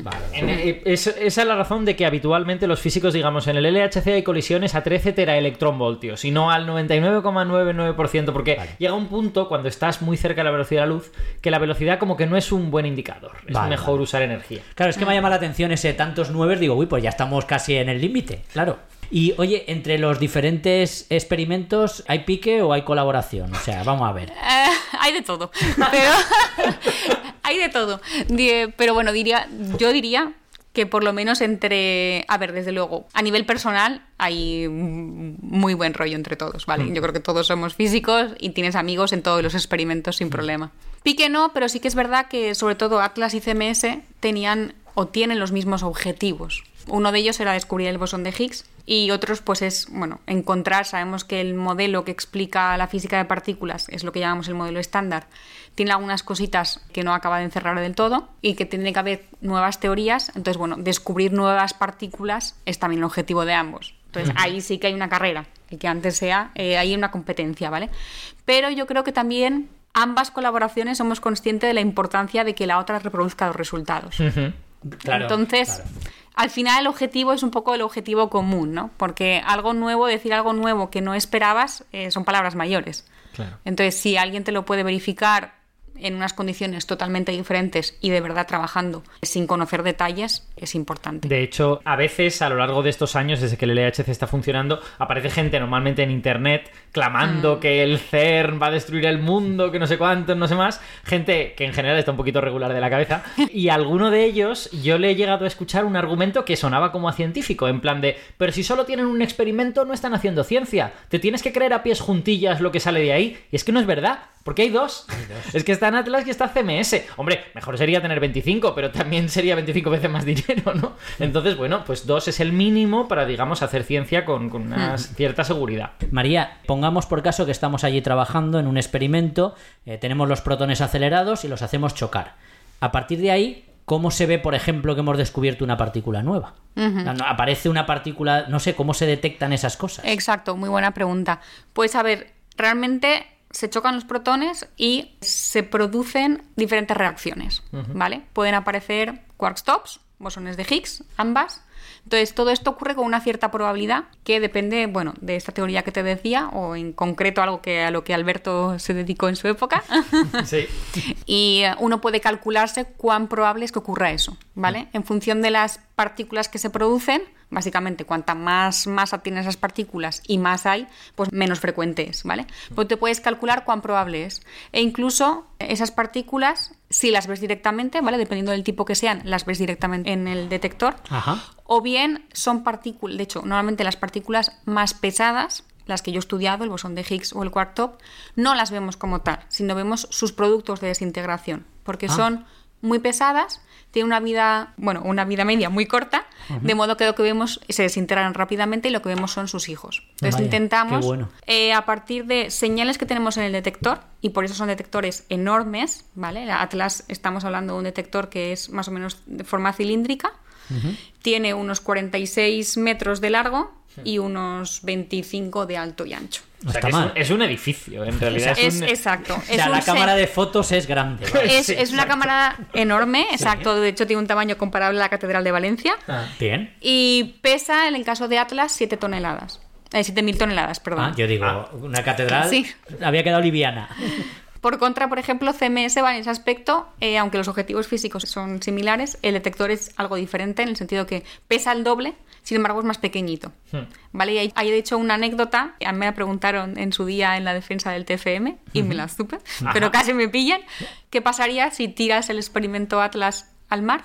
¿Y qué pasa si tiras CMS? Pues Atlas flotaría Anda. porque si tú te calculas la densidad que tiene, es menor a la densidad del agua. Ah, Me hay refiero, mu- hay tienes muchos en cuenta, huecos vacíos por ahí. Tienes en cuenta ese tamaño del detector y su lo que pesa, digamos, pues eh, te sale que la Atlas flotaría mientras que CMS se hundiría. La pregunta era de mala leche, ¿eh? Sí, sí, de hecho. Vamos. Es, es- es una pregunta de estas que parecen como de segundo Obvias, bachillerato, dices, "Mm". pero claro, si no te has hecho el cálculo, pues no sabes el Sí. numerito cuánto vale. Me la sabía porque estuve aquel verano previo en el CER de estudiante de verano y en algún momento salió y me hizo gracia, obviamente, y me quedé. Es una anécdota con la que te quedas. Vale, yo te quería preguntar cómo funcionan internamente los experimentos, ¿no? O sea, yo sé que en Atlas trabaja muchísima gente, ¿no? ¿Por qué hace falta tanta gente para operar uno de estos experimentos? Mm. A ver, pues como os decía, el detector, ¿vale? Tiene varias capas. Hay diferentes tipos de materiales que van a frenar diferentes tipos de partículas. Entonces, bueno, construir esto que es gigante necesita muchos físicos, muchos ingenieros. Eh, luego, la cantidad de datos que se producen es también inmensa. Estamos hablando de que chocan unos... Bueno, hay 40 millones de colisiones por segundo Ajá. Jolín. De las cuales no podemos guardar todas porque el volumen de datos sería una locura. Con lo cual tenemos que rápidamente procesarlas y decidir, según unos criterios, si la guardo y luego la estudio con más detalle o no. ¿Lo seguimos haciendo nosotros esas cosas? Eh, sí, bueno, los físicos Sí, pero con lo algoritmos. hace, un, es- lo hace un ordenador, lo hace Sí, sí, la o inteligencia sea- artificial, no sé. No, lo hace un ordenador con una, serie de- una programación. Vale. Ahora se están utilizando algunas técnicas de inteligencia Sí, sí, artificial. lo decía porque he oído alguna también, cosa. sí, sí, también se están mejorando, eh, digamos, y para que sobre todo que esto sea más rápido en la toma de Hmm. Claro, es decisiones. que es una barbaridad de los datos que llegan. ¿no? Hay, de, hecho, de hecho, hay diversas capas. La capa que Mm. funciona más rápido es la que está programada directamente en un circuito. O sea, no, no es ya ni un ordenador, Sí, es un- hardware. un aparato electrónico que hace el filtrado. Luego hay filtrados más lentos que ya los hace un ordenador y ya los hace otra cosa. Exacto. Entonces, bueno, ahí estamos hablando de que hay muchísimos físicos, hay ingenieros para construir eso, para conectar todo ese cableado, para diseñar todas esas placas que tienen que ser rápidas, ocupar lo menos espacio posible, mm, aguantar la radiación, idealmente aguantar varios años, muchísimos informáticos. Y luego también a nivel estructural, ¿vale? Estamos hablando de una colaboración científica internacional de unas 6.000 personas, ¿vale? Claro. No todos somos autores de los artículos porque, bueno, el personal técnico o administrativo no firma, pero bueno, también hay mucho personal administrativo como os podéis imaginar detrás. ¿Y cómo se organiza por dentro algo así? Porque 6.000 personas estamos hablando ya de. Sí, un sí. pueblo. Eh, la estructura es importante, ¿vale? Por eso, de hecho, la colaboración cuenta, bueno, desde luego con un, un portavoz, pero una portavoz, pero también estamos divididos en grupos de trabajo. Por Vale. una parte, de hecho, está lo que se llama directamente el detector. ¿Vale? Entonces, cada una de las capas del detector tiene expertos. Luego están los Expertos en el cacharro propiamente dicho, Sí, ¿no? En el aparato. expertos, bueno, digamos, coordinadores, responsables de cada uno de los aparatos y eh, luego expertos detrás de él, ¿vale? Pero bueno, se va rotando, digamos, entre los expertos quién es el que coordina a todos ellos. Luego están los grupos de física, dentro de eso pues hay uno que se llama Higgs, otro que se llama TOP, otro que se llama mm, Muy originales. eh, Bueno, supersimetría, descriptivos. eh, modelo Por eso digo, descriptivos. Sí, y luego incluso grupos de lo que llamamos performance, que es, bueno, necesitamos simulaciones para hacer todo esto. Vale. Desde las señales que yo tengo en el detector hasta que yo puedo decir que es un top, Antes vi que había jets, que había electrones, o sea, esos hijos a los que decae el top. Entonces, identificar cada una de estas subpartículas es lo que llamamos grupos de trabajo de performance, digamos. Que bueno, es un poco una capa entre el detector en sí, señales del detector, y los objetos con los que luego os puedes ver tus quark stops o bosones de Higgs. Mira, ahora que lo, que lo acabas de mencionar, antes se nos ha quedado a mitad, como nos hemos puesto a hablar del detector, ¿qué hace falta para buscar una nueva partícula o para encontrar una nueva Hmm. partícula? ¿no? Porque estamos diciendo que hay Sí. estas capas, que se producen colisiones, pero ¿qué significa encontrar una partícula? Exacto. en A todo ver, esto? lo más importante es, bueno, primero, si es del modelo estándar o una teoría nueva, en Vale. principio sabes cómo la puedes producir, cuán a menudo y cómo se desintegra o cómo yo la veo en el detector. Vale, ¿Qué a, a tipo de priori sabes lo señales? que va a pasar ahí. Lo que pasaría si se formara, vamos. A ver, digamos, el modelo estándar para las que tú prevés, sí. Vale. Mm. Eh, los nuevos modelos, pues bueno, haces hipótesis, Vale, ¿vale? vale, vale. Yo podría crear esta partícula si tengo estas otras nuevas que no existe el modelo estándar, con unos acoplamientos con esta nueva. O sea, me refiero, todo es bajo una serie de condiciones. O sea, Correcto. condiciones no, pero bueno, parámetros que puedes controlar en tu teoría. Vale. O sea, que Entonces, tú en es- realidad comparas lo que ves con cosas que has calculado previamente. ¿no? Exacto. De hecho, normalmente con simulaciones. Entonces, nosotros trabajamos, es fundamental los datos reales que medimos, y de los, de hecho, la verdad la tienen los datos reales, pero siempre la comparas con lo que tú esperabas. Y es lo que tú esperabas, necesitas hacer simulaciones. Entonces, también hay hecho un- una componente, si quieres, de computación, no solo de analizar datos, sino también de simularlos. Simular cómo es el proceso físico, o sea, literalmente eh, lo que los físicos llamamos los diagramas de Feynman, donde Ah. tú metes protones Que se chocan y producen algo, a cómo lo que se ha producido interacciona con el detector y tú lo ves. ¿Vale? que también ahí tú- hay todo un proceso de simulación no obvio. Claro, porque al final tú lo que ves son señales eléctricas en tus, Claro. en tus subdetectores, ¿no? En tus aparatitos. O sea, tú no ves el quark top, ni siquiera ves el electrón. No, lo que ves es una señal eléctrica que deja en un aparato. Exacto, entonces todo eso, y es una cadena larga en la simulación, tiene que simularse bien, vamos, lo mejor posible. Sí, sí, a mí yo cuando llegué a este campo, cuando era joven e inexperto, y claro, yo nunca me había planteado cómo se hacían estas cosas. Claro. El nivel de detalle que tienen las simulaciones que hay en un experimento como este es increíble. O sea, uno está pensando, bueno, el bosón de Higgs, sus propiedades eran tal y cual, pero cuando luego bajas al terreno, lo que necesitas es esto otro. Lo que necesitas es, bueno, ¿y ese jet cómo va a interaccionar con esta parte del detector? Que es lo que yo voy a ver realmente, porque de lo contrario no ves nada. No, y entonces lo que hacemos realmente para decir he descubierto algo es comparo lo que yo veo en mis datos con lo que yo esperaba, ¿vale? Y lo comparo pues o bien simplemente contando, ¿vale? He contado que hay tantos sucesos de estas características y esperaba tanto. ¿Es coincide? Perfecto. Pues digo que he medido esa probabilidad, que nosotros lo llamamos como sección eficaz de producción, con un acierto error. Según la estadística que has acumulado, pues bueno, si acumulas muchos más datos, hay una incertidumbre en esa medida que se llama incertidumbre estadística y que a medida que acumulas datos puedes ir reduciendo, ¿vale? Vale. Y hay otra que es lo que llamamos error sistemático, que es un error pues que o bien te has equivocado en la simulación o la energía que tú creías que tenía y que era uno de los requisitos que contabas es ligeramente diferente porque tú calibras el detector. Entonces, todas esas señales que decía Alberto, pues bueno, tienen una serie de incertidumbres que también se consideran de esto de este programa de errores sistemáticos. Entonces, ese resultado final con tu error total estadístico más sistemático lo comparas con la teoría. Esto está muy bien porque me está haciendo María spoiler, porque yo en la sección de palabras quería hablar de errores dentro de Ah, unas semanas y- Sí. y, prácticamente ya me lo ha hecho Te la María. ha puesto ya, votando, ¿eh? ya no hay casi Pues nada. nada. que hacer. No, no, está muy bien. Te la he puesto votando. Oye, María, creo que cuando se descubrió el famoso bosón de Higgs, tú estabas por allí o trabajando por allí o algo, ¿no? Hablamos un poquito del bosón, ¿os parece? Bueno, yo creo que tenemos que, ¿no? Vamos, pues vamos al ataque. Empezamos situando qué es el bosón de Higgs. Cuéntanos un poquito qué es ese bosón de Higgs. Vale, sí. Para hablaros del bosón de Higgs os tengo que decir unas cuantas palabras antes del modelo estándar. Vale. Vale. Creo que habéis tenido algún programa a lo mejor de ello. Hablamos algo del bosón de Higgs, pero vamos, nunca está de más ir Mm. Vale, comentando cosas. pues bueno, el modelo estándar explica las, las partículas elementales y sus interacciones. Mm. Las elementales, aquellas que ya no podemos dividir más. Vale. Que se dividen entre fermiones y bosones. Decirme si hasta algún punto habéis comentado algo de Fermiones esto. y bosones o- el otro día nos los explicó. Sí, acabamos, acabamos de explicar la O sea, noción. lo tiene la gente preparado. Perfecto, vale. Pues dentro de estos bosones, todos, salvo el Higgs, están relacionados con un tipo de interacción, ¿vale? Nosotros llamamos que los bosones explican o son los mediadores de las fuerzas. Correcto. La fuerza Eh, electromagnética, la fuerza fuerte, todo eso. Exacto. La gravedad la dejamos fuera, el modelo estándar no la explica y podéis dedicar muchos capítulos a Sí, este sí, tema. el bosón de Higgs, pues se predijo como que era el que otorga masa a todas esas partículas elementales, ¿vale? No tiene nada que ver como una fuerza como tal, sino explica algo, una propiedad muy básica de las partículas que es su masa. Sí, Vale. Esencialmente, cuando se inventó el modelo estándar tal y como lo conocemos ahora, que no se llamaba modelo estándar en aquel momento, claro, era una teoría muy humilde, era una teoría que si tú le dabas masa a cualquier partícula, la teoría explotaba. La teoría te empezaba a dar infinitos. Entonces, hubo que encontrar una especie como de atajo. Artilugio Sí, exacto, para conseguir dar masa y ese artilugio terminó prediciendo que tenía que haber una partícula, que es lo que hoy llamamos el bosón de Higgs. A mí me encanta, me encanta, perdona, cuando se utiliza un artilugio y luego resulta que aparece algo de realidad detrás de un artilugio. Si yo hubiera vivido en el año vamos. 64, yo no habría dado dos duros por el modelo estándar. Yo habría dicho, esto es un apaño, esto le han añadido esto y no se sabe muy bien. cómo". Pero Pero... Exacto, se ha visto el Higgs. A ver, decir ante eso que es verdad, mucha gente o un cierto sector sigue pensando de cierto modo que es un apaño Ah. y que tiene que haber, o sea, bien que tiene que haber algo más o que, bueno, el bosón de Higgs quizás sí que exista, pero que este apaño no es del todo completo, digamos. Perdona que te corte, María. Quizás sí que exista, pero no lo habéis visto ya. Sí, a ver, de hecho ahora hemos visto un bosón de Higgs, pero hay gente que puede, o sea, hay teorías que dicen que hay varios y que a lo mejor hemos visto pues solamente uno de ellos, ¿vale? Hay teorías que esperan cinco de ellos y que a lo mejor el que hemos visto es uno de estos, pero quedan otros tantos por descubrir.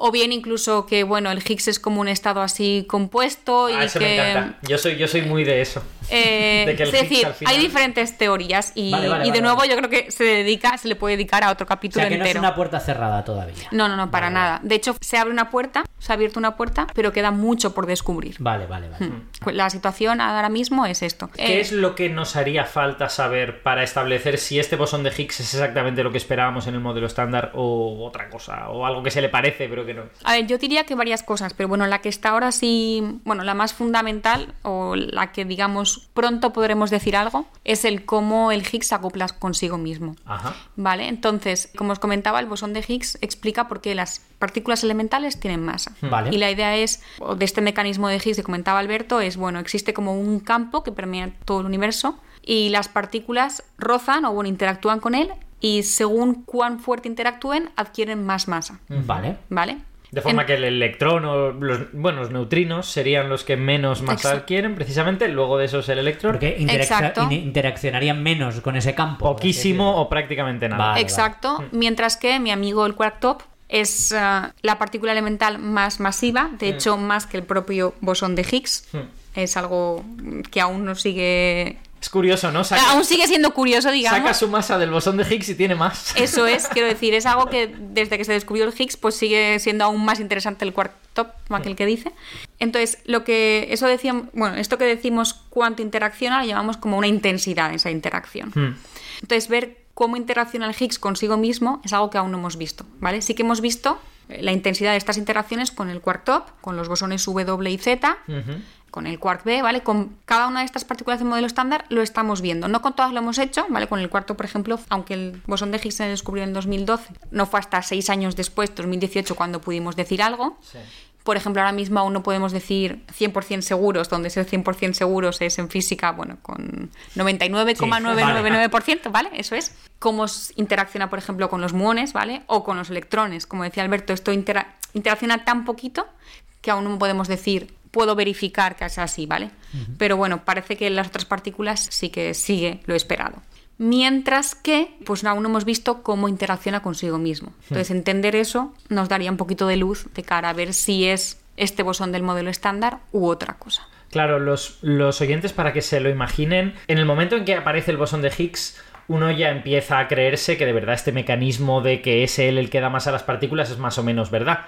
Entonces, sería como una gigantesca sorpresa que interaccionase con el quark B o con el quark top más o menos de lo esperado, porque su masa, la masa que ya hemos medido para esas partículas, fija cuánto ha de interaccionar. Vale. Pero la autointeracción del Higgs consigo mismo es una cosa un poquito más libre y que nos habla un poco de las interioridades, de, la- de las entrañas del Higgs, ¿no? Por eso es tan interesante medir esa Me propiedad. parece, como has dicho, que estemos un poquito cerca de ello, ¿no? Podríamos estar. A ver, sí, empezamos a estar cerca y calculamos que, bueno, con los datos que estamos tomando estos años, y si quieres, pues bueno, ahí os, os sitúo un poquito, Vale. el HC comenzó a tomar datos en 2010, aprox, 2011. Tomó datos dos años, ¿fue? Dos años, exacto. Y mm, luego hizo un parón de dos o tres años. En 2015 volvió a tomar datos. Era lo que se llamaba el RAN 2, ¿vale? Primero RAN 1, RAN 2. Ahora hemos comenzado, bueno, el año pasado comenzamos el RAN 3. O sea, ahora está trabajando. Ahora está funcionando. Ahora mismo no, porque bueno, paramos para Navidad Ajá. y estamos parando, ¿vale? Vale. Pero, pero bueno, sí. Estamos recabando datos en esta, en esta Sí, fecha. desde el Vale. 2020, bueno, el año pasado, 2022, comenzamos el RAN Vale. 3 y estaremos hasta el 2025. Vale. Ujú. Y después habrá de nuevo otro parón y en 2029 aprox se volverá a comenzar eh, lo que llamamos de hecho el RAN 4 y RAN 5, que es lo que llamamos incluso la fase de más alta luminosidad. Sí, parón largo, ¿eh? Cuatro Sí, años. ahí es un parón un porque- poquito más Porque hay que largo. cambiar bastantes cosas en el aparato. O sea, ya llevará un tiempo funcionando y hay piezas que necesitan ser reemplazadas y otras que se va a aprovechar para poner mejores. Y que... Eso iba a decir Mm. yo, si, si en esos cambios se consiguen más velocidades y más energías, o estamos ya en el límite del- Eh, del acelerador. De az- energía se va subido un poquito. De hecho, ya el año pasado se subió un poco respecto a lo, cómo se corrió antes. Y en el RAN 2 se subió, ya se había resubido. Se subirá quizá medio TEF más, vamos, hasta 14, que era lo previsto. Ya Está un, un poco por decidir. Pero sí que será más intenso. Vale. Eso quiere decir más colisiones por segundo. Eso Vale. es, eso es. Más aún experimentos a la vez, para entendernos. Sí, también. un poco. Lo cual es interesante por... Es que, claro, esto tiene que ver con cómo funcionan los protones por dentro. Eh, Tú chocas protones. Pero los protones no son una partícula, los protones son una nube de partículas. Están hechos de quarks y gluones, son una especie de torbellino. Entonces lo que choca al final son las partículas que hay dentro del protón. Y hay veces que chocan partículas que llevan una cantidad muy grande, un porcentaje muy alto de la velocidad del protón, y hay veces que chocan partículas que llevan una velocidad muy, muy baja. Entonces, las que llevan un alto porcentaje de la velocidad del protón son un porcentaje muy pequeñito. Con lo que si tú chocas muchas veces, vas a terminar viendo, claro. vas a terminar viendo colisiones de más velocidad. Claro. O sea que no has aumentado la velocidad, pero ves más velocidad Has por este aumentado la pequeño- probabilidad de choques. eso ¿no? es, porque, porque lo que estás chocando son bolsas de basura Vale. y al final, si dentro de la bolsa de basura hay cinco cosas, una lleva el 20% de la velocidad, otra lleva el 30%, otra lleva el no sé cuántos. Pues habrá alguna bolsa de basura en la que haya una partícula que lleve el 99% de la velocidad. Y choque con otra bolsa de basura. Que también, pero claro, esas son muy pocas y hay que chocar muchas veces para encontrar esa. Oye, María, ¿y cómo fue vivir desde dentro el descubrimiento del Higgs? O de lo que descubristeis, vamos.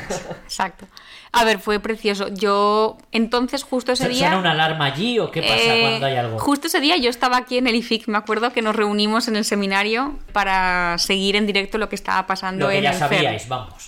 Sí, nosotros internamente lo sabíamos, pero bueno, igualmente era emocionante. ¿eh? Yo creo Yo- que yo es, la es primera un vez- día que... Es la primera vez que vi una charla por internet. Ahora, claro, con esto de Ya. la pandemia ya es muy claro. normal, pero en 2012 no lo era tanto. Sí, sí, sí, cierto es, cierto es. Pues el Zoom de aquella época, que bueno, no era Zoom, se llamaba vídeo, pero ahí nos conectamos todos del seminario para poder seguir lo que se iba a anunciar a la prensa, ¿no? Entonces, muy, eh, a ver, muy bonito porque era algo histórico, o sea, creo que ha sido un algo que ha marcado historia y el poder entonces, que además yo era estudiante de doctorado, decir, estoy viendo mm, esta La historia en directo, Exacto, estoy, soy parte de esa aventura, aunque es verdad que yo no estuve literalmente trabajando para esos o haciendo esos histogramas, sacando esos resultados de último momento, Hmm. pero estaba detrás del trabajo que se hacía. Eh, Tengo una curiosidad. Eh, No sé si esto se puede decir o no, tú, tú nos lo dices. Ahora han pasado ya 10 años y tal. ¿Hasta qué punto, digamos, todo el mundo dentro de la colaboración sabía que esto estaba pasando, pero se tuvieron que callar? ¿Solo lo sabían unos pocos? ¿Cómo, cómo funcionaba A esto? ver, pues se mantuvo bastante, no te creas, no sabía tanto, Vale. no todos los detalles. Hmm. Quizá porque ya, y me consta que hubo creo que algún... Una filtración. Exacto, alguna filtración y hubo jaleos, entonces bueno, creo que se intentó ser prudente y, y sí. Pero digamos Oh. que sí que había trascendido la información de que tenemos algo parecido sí, al bosón sí. de Higgs y tal. Sí, porque a ver... Iban todos con corbata y dijeron, aquí van a anunciar algo. Exacto, algo va a pasar. Algo ha pasado, vamos. Hay champán por allí, algo había pasado. Eso es.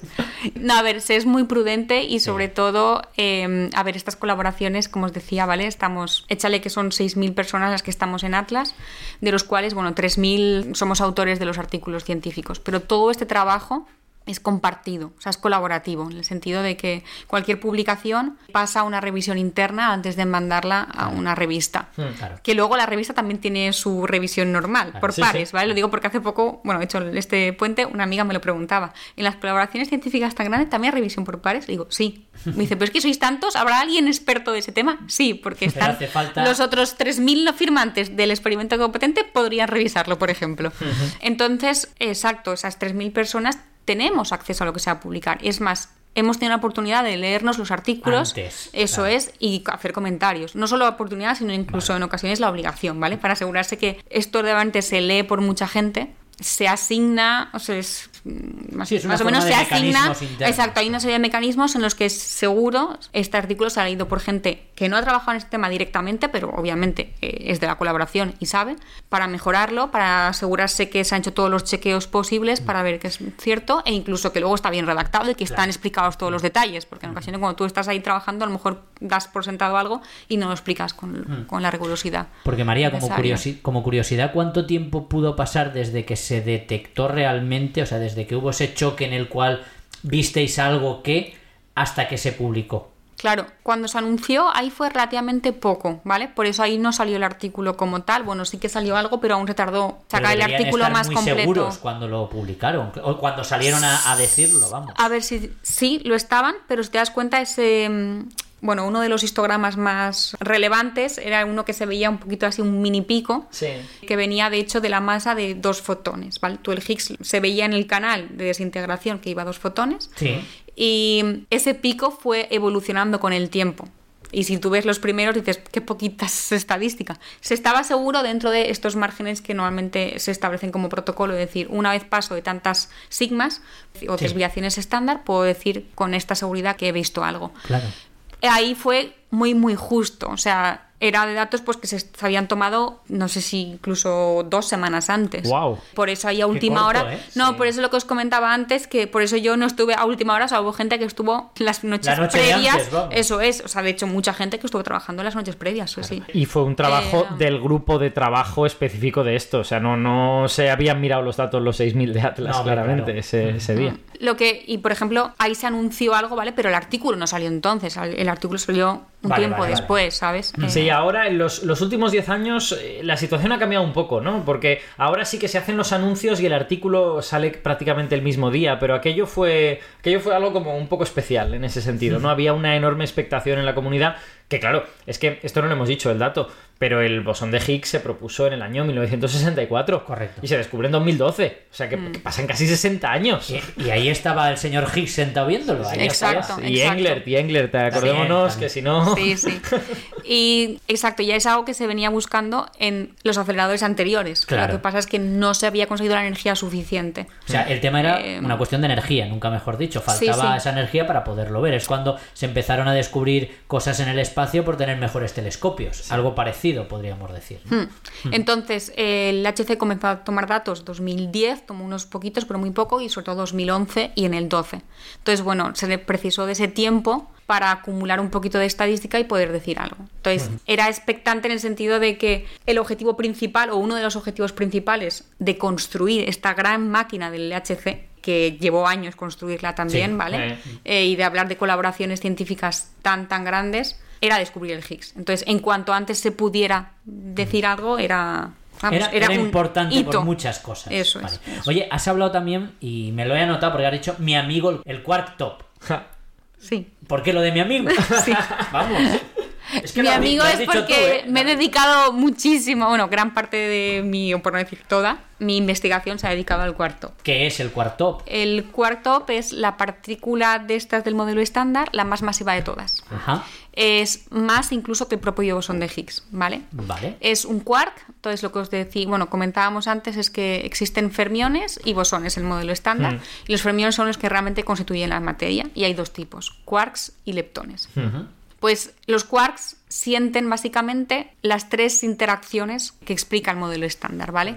La electromagnética, porque tiene carga eléctrica, la electrodébil, porque tiene spin, y no sé si habéis dedicado un tiempo al spin o... Eh, adelante. También Es un momento también, angular intrínseco, bueno, es un parámetro que tiene y tiene carga de color. y por tanto eh, interacciona fuertemente, ¿vale? Sí. Mientras que los leptones, los otros fermiones, no interaccionan o no sienten, si quieres, la interacción fuerte. Si me dejas que haga un pequeño apunte, eso es especialmente interesante porque las partículas que sienten la interacción fuerte siempre se reúnen en estos grupitos, como el protón, que yo he dicho antes que era una bolsa de basura, un remolino, tal. Entonces, son un poco más difíciles de estudiar porque están metidos ahí dentro y tienes, y tienes que sacarlos o que hacer algo. Exacto, les llamamos partículas elementales, pero como tal no es fácil verlas solas, sino que están en grupitos, en grupitos Vale. de dos. Les gusta ir en, en grupo. vamos. Exacto, normalmente de dos o de tres, aunque en ocasiones pues de cinco o lo que Exacto, sea, ¿vale? eso se ha descubierto más recientemente. Exacto, eso es algo que se ha visto, es más raro, pero también se ha descubierto, de hecho en el LHC se han encontrado pentaquarks y gente en el IFIC también. Sí, sí. Eso es, cinco juntitos. Hay gente en el IFIC también que trabaja en esas cosas. Tenemos que traer uno que nos explique lo del pentacuark. Pues me gusta a mí. Yo sé exactamente quién, así Pues que. apúntalo. venga. Entonces, bueno, el quark top, ¿vale? Es interesante porque es un quark, como os decía, que mm, siente este tipo de interacciones. Es diferente al resto de quarks porque eh, no está confinado, en el Ah. sentido de que es tan masivo que se desintegra antes de re- realmente juntarse con otros quarks, sea, ¿vale? Y formar el un... separatista, el separatista. Es un separatista él. Vale, Bueno, separatista por- porque tiene una vida muy corta. Exacto, tanto que se, des- se esfuma, vamos, se desintegra. Vale, no forma, no forma parte de la materia ordinaria en el sentido de. como en los protones, no está dentro de los protones. No, no, es un no. quark que no forma parte de. No, de hecho, por eso necesitamos el HC. Para Vale, crearlo, es. ¿vale? necesitamos grandes energías para producir quarkstops. Se mm, vieron, se descubrieron por primera vez en 1995 en el acelerador más potente que había entonces, que es el anterior al LHC, que estaba ahí en Fermilab, en Tevatron. Y bueno, aparte también de esto, ¿vale? Ser un quark especial en ese sentido, es la partícula elemental más masiva. Como decía, más que incluso el propio bosón de Higgs. Y eso no se supo hasta el 2012 que se vio qué masa tenía el bosón de Higgs, porque el modelo estándar predecía que existía, pero no decía con qué masa. Durante un tiempo hubo una teoría muy bonita que ahora ya está ya ha caído, ya se sabe que no es correcta y tal. Se llamaba Top Color, en la cual el bosón de Higgs era una especie de protón hecho con cosas que incluían el quark top. Anda. Y eso explicaba por qué el quark top tenía una masa tan grande comparable a la del Higgs. Para que vean ustedes que algunas aciertan y otras no. Claro, no, no, esa, esa teoría era verdaderamente bonita, pero, pero bueno, la naturaleza ha decidido pues que no. Pero podría haber acertado también. Sí, sí. Sí, sí. Entonces, bueno, yo parte, o sea, gran parte de mi trayectoria ha sido estudiar el, el tanto para mi tesis, después, obviamente hay muchas cosas que puedes estudiar, desde cómo se produce, si se produce solo o con más partículas y cómo interacciona, como os decía, cómo siente todas estas fuerzas, cómo interacciona con cada uno de estos bosones, es algo que puedes estudiar. Y ahora en el LHC tenemos estadística para producir una serie de procesos que nos permiten estudiar cómo son estos acoplamientos, ¿vale? Porque yo no, no somos, nosotros lo que no vemos es voy a medir esta intensidad. Eso básicamente es voy a ver que existe tal proceso donde existen esas partículas, ambas, y entonces tengo acceso a la intensidad con la que esas dos partículas se hablan, ¿vale? Donde la intensidad es básicamente la probabilidad, ¿no? El número de Exacto, veces es a lo que terminas voy. eso. Eso Vale, es. vale. Entonces, bueno, yo lo que mido es cuántas veces sucede eso que me da información de esa intensidad. Pero no mido la intensidad como tal. O sea, no tengo un medidor de fuerza. Eh, Ojalá. sino que cuento sucesos y eso se traduce en Una curiosidad, has dicho la partícula más pesada. Yo digo, ¿conocida o la. O- más pesada? Claro, la más pesada conocida, obviamente. Sí, claro, sí. porque digo yo, a lo mejor podemos ahí con más energía conseguir más pesadas. Eso es, es uno de los objetivos, de hecho, sí, sí, tal cual. Y uno- por eso el HC aún tiene mucha trayectoria y es, por una parte, seguir estudiando el bosón de Higgs, cómo interacciona consigo mismo, acabar de ver cómo interacciona con el resto de- del modelo estándar con mayor precisión o incluso ver si hay alteraciones en cómo es ese acoplamiento, ¿vale? Ojalá. Si se viola alguna simetría que ahora mismo se prevé que debería haber. O incluso descubrir nuevas partículas más pesadas. Entonces, en esa línea, por ejemplo, pues el cuarto puesto que ahora mismo es la más gordita, también se cree que es la ventana, digamos, más cercana a estas posibles nuevas partículas. Puesto que esta es la más gorda, quizá es la que más fácil interaccione con esas otras que no conozco. ¿Y cuánto tiempo más se supone que va a estar? Antes has hablado del RAN 4 y el RAN 5, que en principio ya son de la próxima década prácticamente. ¿Hasta cuándo se supone que va a estar funcionando la máquina? Pues esta fase que decía de alta luminosidad, decimos que, bueno, de sí, alta luminosidad comenzará en 2029 y en principio pues estará hasta el 2040, 2045. Vale, o sea, Por una ahí. máquina de vida bastante larga. Sí, realidad, aún ¿no? tendrá unos 10, 15 años de vida, seguro. Ujú. Depende un poco también del panorama actual, o sea, que se está viendo. María, siempre que habláis del modelo estándar, habláis de que, bueno, sabéis que es el modelo actual que mejor explica pues la realidad que tenemos eh, alrededor, pero sabéis que hay grietas que nos dicen que hay una física más hacia allá. Mi pregunta es, ¿crees que hay suficiente energía en el LHC o podemos conseguir suficiente energía para ver esa física que está más allá? ¿O haría falta un nuevo acelerador de partículas mucho más potente para mirar más hacia allá? Vale, es muy buena la pregunta, ¿eh? Depende de qué objetivo intentes atacar, digamos, de estos que el LHC o, perdona, que el modelo estándar no explica, diría que la respuesta es una u otra. Hmm. Por ejemplo, para intentar buscar candidatos a materia oscura, pues bueno, ahí hay todo un programa de física fuera de los colisionadores que claramente tiene que seguir y que tiene muchísimo aún que decir. Ir a más energías en el HC nos podría abrir una puerta en este sentido. Entonces ahí sí, para quizá encontrar algo relacionado con materia oscura, diría que ir a más energía nos puede ayudar. Para explicar por qué los neutrinos tienen masa, que es algo que no hace el modelo estándar, pues sinceramente no creo. Hmm. Igual me equivoco, pero creo que no. Yo soy, yo soy de tu misma opinión, ¿eh? Yo, yo, yo creo que el LHC, como tú has dicho, es una máquina para estudiar el Higgs y el top súper bien y por lo tanto la generación de la masa ahí la vamos a ver bien. Pero los neutrinos parece que van por otro camino y ese camino no tiene por qué estar al alcance del LHC. Para responder si hay otros bosones de Higgs y entonces esta teoría podría tener una extensión con más, pues sí, también ayudaría. O sea que tiene recorrido todavía. Sí, tiene recorrido, con un poco de suerte explica alguna de estas cosas, pero yo creo que desde luego los programas complementarios en física de partículas para entender otras cosas, materia oscura, fuera del acelerador, o sea, fuera de lo que llamamos colisionadores, o todos los programas de física que hay de neutrinos, claramente eh, es que son complementarios, porque aquí subir energía y no vas a... Igual sí, ¿eh? igual nos equivocamos y resulta que nos sorprende algo, pero el cómo esperamos que esto interactúe, en principio no, debe, no tendríamos por qué verlo ahí. La pregunta es fastidiada, porque en el fondo, quiero decir, todo lo que ha dicho María estoy súper de acuerdo, pero en el fondo es que no sabemos lo que la naturaleza ha elegido. Ya, ya. o sea, a lo mejor la naturaleza ha elegido que el origen de la masa empieza en el Higgs, pero se explica en una energía mil veces superior. Y no ya la podemos ves- estar ahí dando no vueltas que no lo vemos. Y a lo mejor la naturaleza decide que las partículas que dan masa a los neutrinos están eh, 10 veces por encima del Higgs y sí que las vemos dentro de 10 años. Es que Claro. la naturaleza al final es soberana en ese sentido. Por eso un poco, si quieres conectando a qué va a pasar en el futuro, pues está claro que va a haber esta fase de Hailumi, porque ya se aprobó, ya se está trabajando, se está, de hecho, fabricando esos futuros, bueno, o los detectores que van a reemplazar a los actuales. Pero qué va a pasar después es un interrogante todavía, eh, por varios motivos económicos, pero también, digamos, eh, físicos, ¿no? Un poco, ¿qué máquina va a ser más óptima?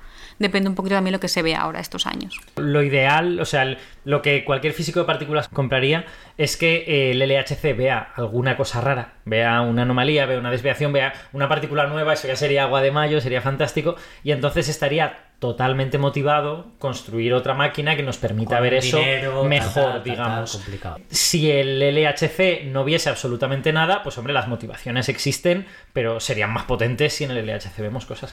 Sí, una cosa por aportar es el HC ahora mismo es una máquina de datos. O sea, tenemos- estamos guardando muchísimos datos y realmente no damos abasto en analizarlos. Claro. Entonces ahí hay aún muchísimo trabajo de estudiarlos. ¿sabes? Ya digo, ya se ha invertido eh, mucho en obtenerlo y ahora están ahí en disco esperando a que se analicen. mejor hay algo ya ahí descubierto Eh, que todavía no hemos Entonces, estudiado aún bien, hay, claro. exacto, hay muchísimo trabajo en optimizar los análisis y de ahí un poco en esta fase de optimizarlo, pues utilizar técnicas de inteligencia artificial o tal.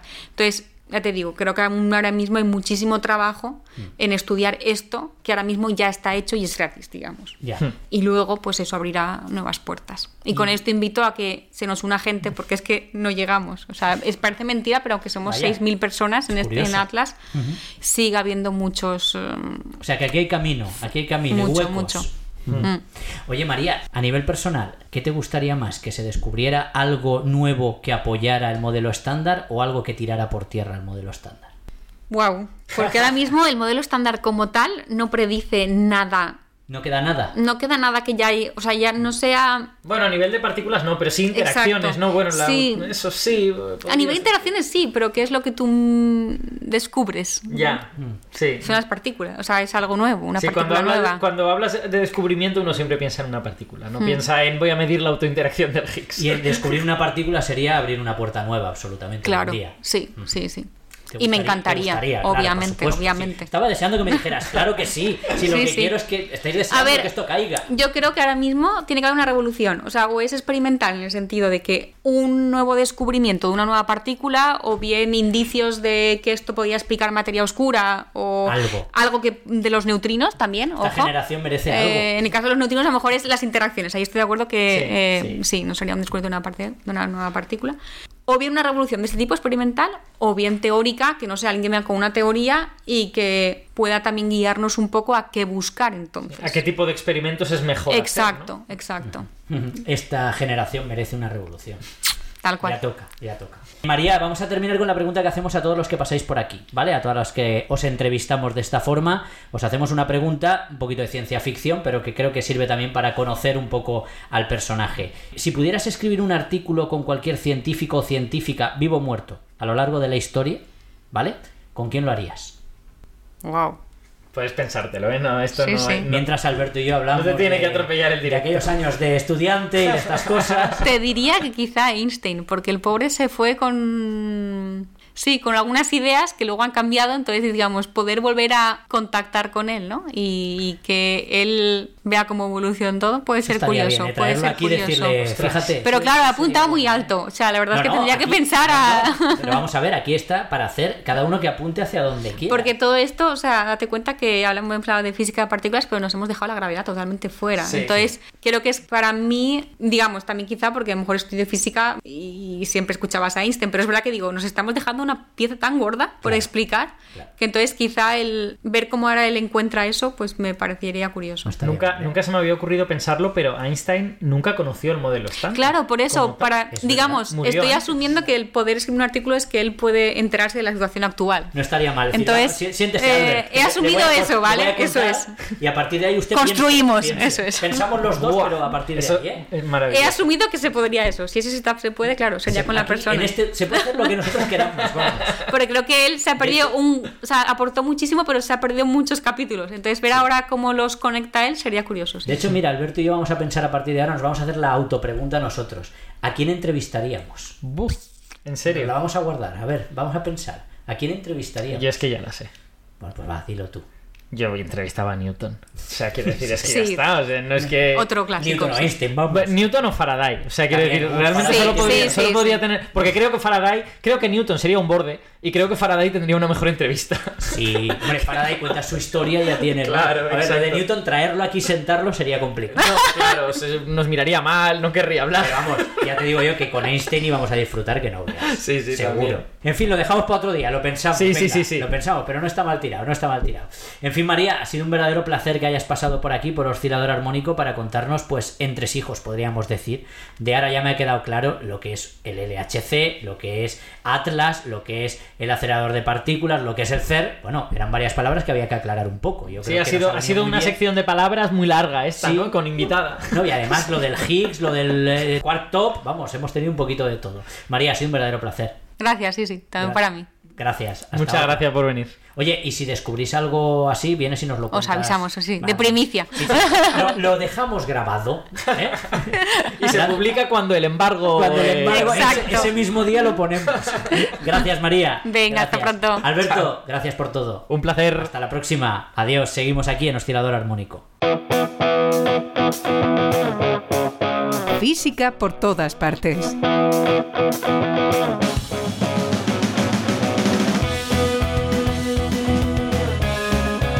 Vicente, amigo, ¿qué tal? ¿Cómo estás? Muy bien, aquí. Acabo de, de llegar, me acaba de recomponerse mi cuerpo porque me he teletransportado hoy hasta, hasta aquí, ¿Me hasta estás, oscilador ¿Me armónico. estás adelantando algo? Sí, bueno, te estoy contando cómo he llegado. Ah, no sé, física por todas partes, eh, te teletransportas y apareces aquí. ¿Por dónde vamos? Pues hoy vamos a hablar de una saga de ciencia ficción muy famosa como es Star Trek. Star Trek, ni más ni menos. Sí, bueno, y no de toda ella, porque da para muchísimo, Sí. sino más bien de un elemento de la serie que es esto de teletransportarse. Vaya, pues venga, vamos a ello. Vamos a ello. Bueno, como saben lo- los, los Trekkies, ¿no? los famosos eh, fans de la serie de Star Trek, en esta serie aparece una tecnología de ficción que consiste en teletransportar objetos o personas. Entraban en una habitación dentro de la nave espacial en la que iban, Sí. decían la famosa frase, teletranspórteme, Scotty. Ah. Scotty era la persona que dirigía esta máquina Vale. y entonces aparecían luego, por ejemplo, en la superficie del planeta que iban a visitar. Oye, esos, esos son viajes fantásticos, vamos, que Fantástico. quedaríamos nosotros. De todas formas, es un recurso muy utilizado en ciencia ficción, ¿no? Lo Sí, de sí, aparecer sí. en un sitio determinado de golpe o un objeto o una persona. Esto no lo inventaron ellos, desde No, luego, desde pero luego. eh, lo hicieron muy famoso, esto de teletransportarse, ¿no? Sí. Y en la serie o en las películas lo hacían continuamente, ¿no? Para ir de, un- de una nave a otra o para bajar desde la nave hasta el planeta. Lo que no sabe mucha gente, y yo de hecho no sabía hasta que estuve leyendo un poquito recientemente, es que esta tecnología la introdujeron en la serie para abaratar costes. Anda, claro, porque así te evitas todo el paseo de un sitio a otro, claro. Exacto, Es una exacto. cuestión muy de producción. Estamos hablando de una serie Qué que empezó bueno. en los años 60. Qué Star bueno. Trek es muy antigua. Y era muy costoso por aquel entonces rodar escenas en las que la nave baja al planeta. Claro. Entonces decían, pues nada, estamos en la nave, ponemos un teletransporte y ya estamos en el planeta. Y entonces hemos abaratado La costes. esquita le encantó a Belino.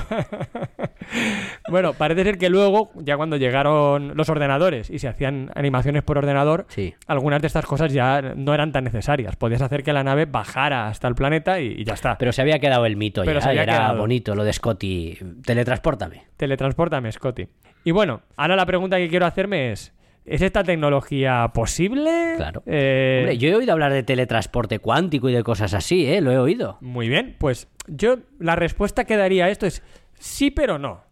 Uy, un ¿Vale? físico diciendo sí, pero no. Sí, pero no. Es A ver. decir, a priori, eh, a nivel teórico, Sí. es posible. ¿Vale? Y lo has dicho tú muy bien. El teletransporte cuántico es algo que existe, y ahora os hablaré un poquito de qué es, Vale. y funciona. O sea que las leyes me lo permiten. Las leyes. En es como los viajes sí. en el tiempo que a veces hablamos. Las leyes lo permiten, pero. Pero, pero ahora hay una serie de complicaciones que, en mi opinión, hacen que en la práctica esto sea, salvo que haya una revolución tecnológica brutal, Sí. sea imposible. Pero vamos paso a paso. Vale. Vamos primero con la parte optimista. ¿Por qué podría ser en principio posible? Vale. Pues, como tú has dicho, porque existe algo que se conoce como teleportación o teletransportación cuántica. ¿Qué es esto? Es un proceso en el cual se transmite información cuántica de una posición a otra, normalmente alejada, mediante un canal clásico. ¿Vale? Esto es importante. Es decir, eh, vamos a transmitir información, por ejemplo, de Valencia a Madrid. Sí. Eh, vamos a utilizar para ello las leyes de la física cuántica. Normalmente lo que se utiliza es el entrelazamiento. Sí. Tenemos dos partículas, una aquí en Valencia y otra en Madrid, que se encuentran cuánticamente entrelazadas, de forma que lo que yo le haga a una va a afectar instantáneamente a la otra, Vale. ¿vale? Y eso a priori podría hacernos pensar que podemos transmitir información a velocidad instantánea, velocidad Claro. infinita, de hecho, ¿no? Sí, sí. Tiempo instantáneo, pero no es así. Hay una serie de problemas que aparecen cuando uno intenta hacerlo que tienen que ver con que la información no se puede transmitir más rápido que la luz. Al final siempre está ese límite, ¿no? ese límite que aparentemente no está ahí y que de hecho fue lo que a Einstein en su famoso Le artículo rompía, EPR sí, sí. le dejaba loco y dijo, esto no puede ser. Pues eh, después, posteriormente, con el desarrollo de la física cuántica, pero no te creas que muy pronto, más bien tarde, se descubrieron una serie de resultados teóricos que se conocen como teoremas. Por ejemplo, hay un teorema de no comunicación que dice que no se puede transmitir información más rápido que la luz. Punto. Tiene que ver con que lo que yo le hago a mi sistema aquí afecta al tuyo. Pero para que tú puedas interpretar lo que yo he hecho, necesitas tener alguna información de lo que he hecho yo. Y esa información te la de pasar en un mensaje, en un WhatsApp, por ejemplo. Sí. Entonces, O sea, más rápido que la luz no irá. Vale. ¿Vale? Al final está esta limitación. Ahora bien, sí que es verdad que se puede transportar el estado cuántico de la luz de un punto a otro. Vaya. No instantáneamente, como hemos dicho, hay un paso que requiere transmisión clásica de información, que como mucho irá a la velocidad de la luz, pero se puede. Esto es muy interesante porque significa que si yo tengo aquí un átomo en un cierto estado y yo quiero que tú tengas otro átomo igual en exactamente el mismo estado, ya lo puedo hacer. Vale. El mismo estado cuántico. En principio, como digo, esto es difícil, no es algo que ha- hagamos todos los días, pero se ha conseguido y el récord actual, si no estoy equivocado y la información que tengo está actualizada, la tienen unos investigadores chinos que consiguieron transportar el estado de un fotón desde un observatorio en el Tíbet hasta un satélite en órbita, Uy, a 1400 kilómetros. Pues no está mal el viaje.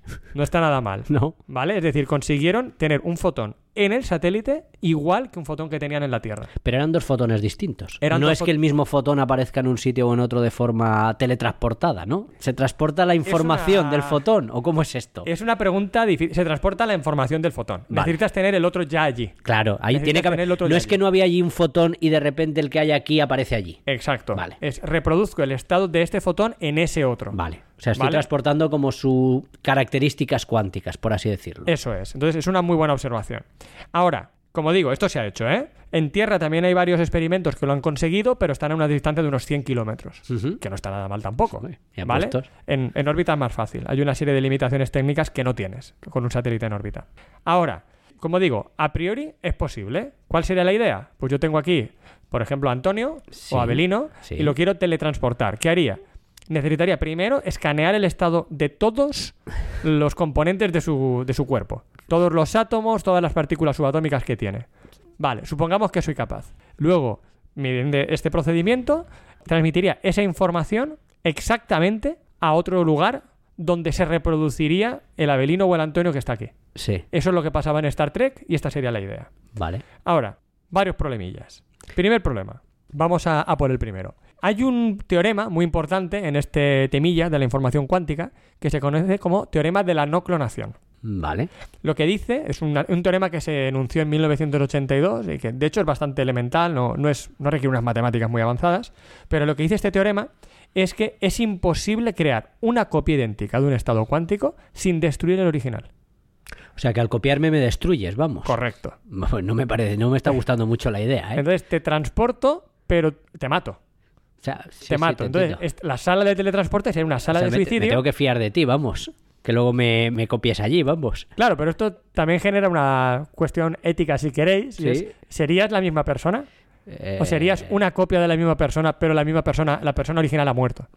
Esto queda filosófico. Esto vamos. queda complicado. Sí. De hecho, en la serie, sobre todo en los primeros capítulos, decían mucho que les daba un poco de miedo entrar en la sala de teletransportación. Eh, como que les generaba cierta inquietud. Puede Sí. ser que fuera A ver si no aparezco allí. A ver si no aparezco o si el que aparece ya no soy yo. Es una copia de mí. Vale. Pero bueno, este es un problema, si queréis, ético. vale. ¿Vale? Pero ahora viene otro problema, a lo mejor un poquito más práctico. Y es que una persona se puede estimar que tiene unos 10.000 billones de billones Claro. de átomos. Ahí va yo. Copiar Vale. eso. Cada átomo, codificar su estado cuántico, requeriría un kilobyte más o menos de información. Vale. Por lo tanto, todos los átomos de una persona requerirían unos 10 billones de billones de megabytes. Mm, Vale. Eso una persona normal. En un pen normal te lo llevas, vamos. Exacto. Entonces, el problema es que no los podrías transmitir en unos pocos segundos. No tenemos un ancho de banda tan amplio para transmitir tanta información en unos pocos segundos. ¿Vale? Es más, y ahora aquí viene otro problema. No conocemos ninguna tecnología capaz de transmitir una información tan inmensa sin ningún error. Claro, ahí viene el problema. Sin ningún Que error. yo no era así, que no era así. Claro, llegas allí, uy, los ojos azules ahora. Uy. bueno, Oh, mientras sea eso. eh, igual sales hasta ganando, pero puede ser sé. otra cosa. Uy, ahora Puede tengo ser tres brazos. Otra cosa, exacto, efectivamente. No mola, no mola. Entonces, mm, por eso, a priori, la idea de Star Trek funciona, se puede hacer teletransportación del sistema de la información cuántica y reproducir un estado que está aquí y reproducirlo en otro sitio. Sería a velocidad no instantánea, a la velocidad de la luz como mucho, pero en principio se puede hacer. Ahora, hay una serie de problemas prácticos que hacen que parezca inalcanzable en la práctica. Dicho esto, oye, mm, yo no seré seguramente, no soy el primero y seguramente no seré el último que dice esto no se puede hacer y se equivoca.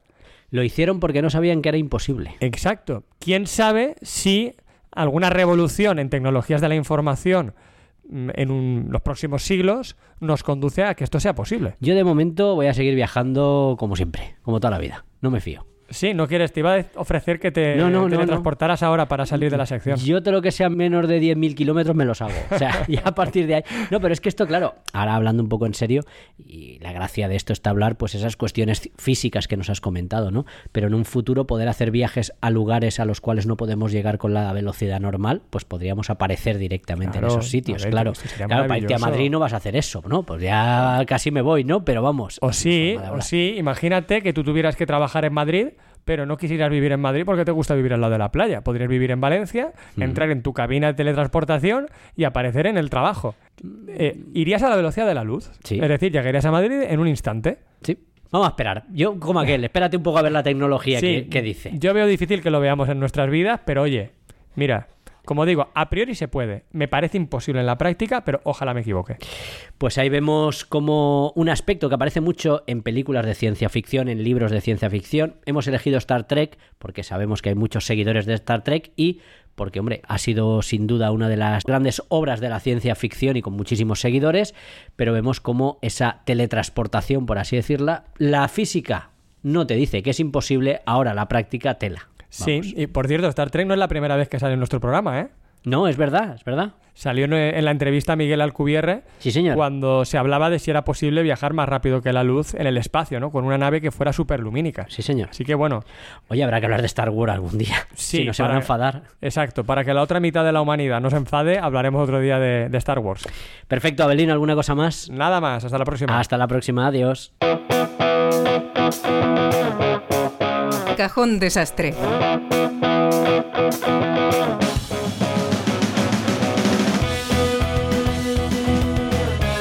María Tena, amiga, ¿qué tal? ¿Cómo estás? Hola, muy bien. Por aquí de nuevo. Sí, aquí ¿Qué- otra vez. ¿Qué tal la experiencia del otro día? Me gustó, me gustó. ¿Te gustó? Sí, ¿Te has oído después? me he escuchado, me daba un poco de vergüenza, pero. Bueno, lo de, bien. lo de dar vergüenza al oírse al principio pasa, luego ya pierdes. Los que somos sinvergüenza ya hemos perdido toda la vergüenza.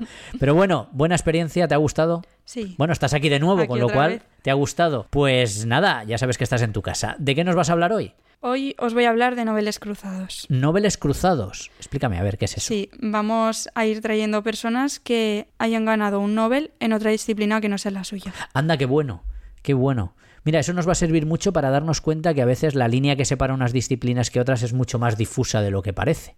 ¿No? Exacto, sí. Y además, a lo mejor me traes alguno que yo sé y recuerdo que se enfadó un poquito por ganarlo en la disciplina que no era la suya. Pero bueno, supongo que lo traerás alguna vez. Sí, algún día le traeremos. ¿A quién nos traes hoy para empezar con esta serie, podríamos decir? Hoy os traigo a Eugene Paul Wigner. A Bigner. Pues Sí. cuéntanos un poquito si eso primero algo de su vida, ¿no? ¿Quién era este Bigner?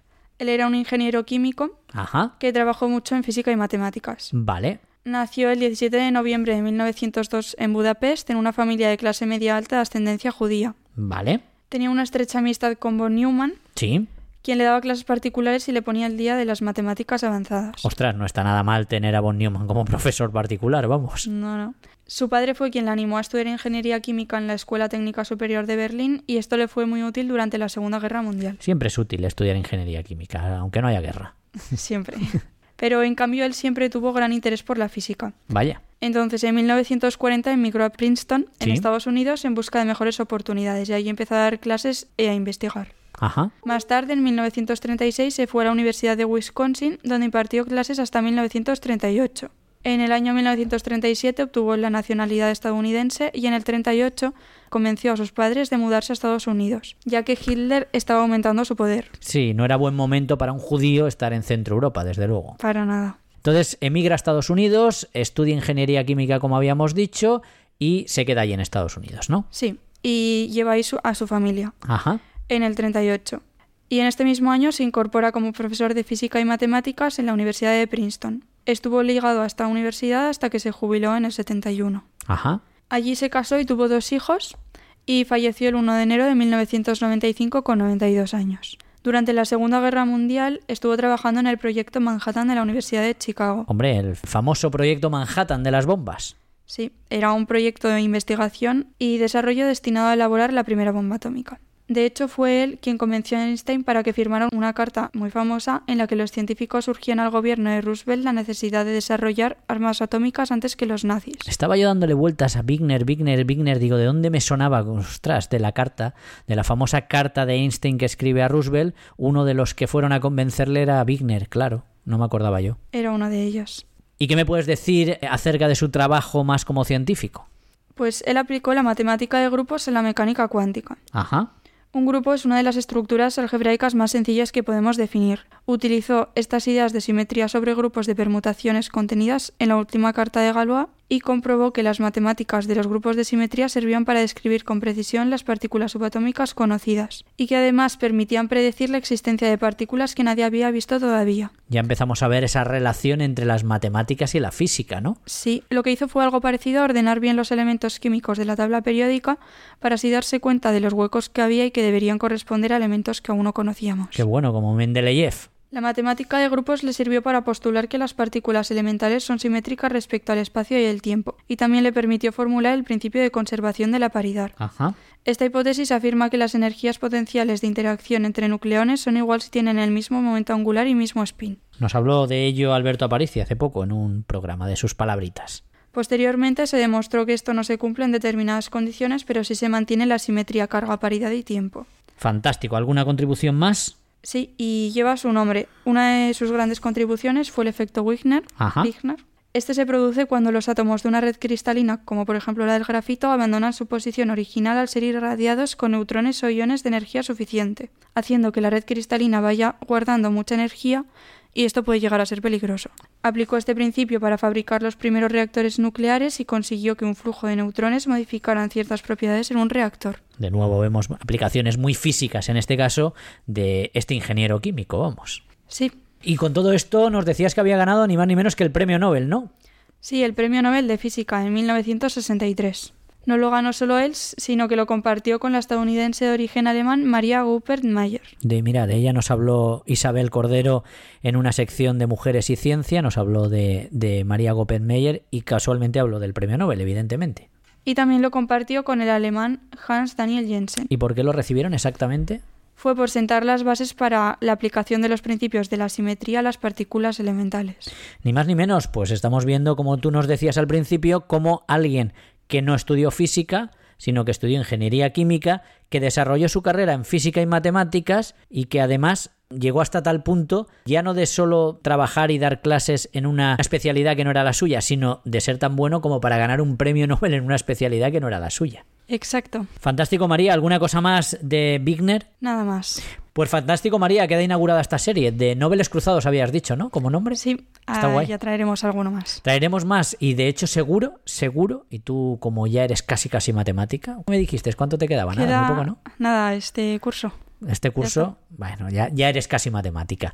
Como eres casi matemática, seguro que nos traerás matemáticos. Como desgraciadamente no existe el premio Nobel de matemáticas, han habido muchos matemáticos que han ganado el premio Nobel en otras especialidades, seguro. Exacto, sí. Por eso también me gusta traer gente. Exacto, gente que lo puede conseguir, ¿no? Sí. Fantástico. María, gracias. A vosotros. Hasta la próxima. Hasta luego. Adiós.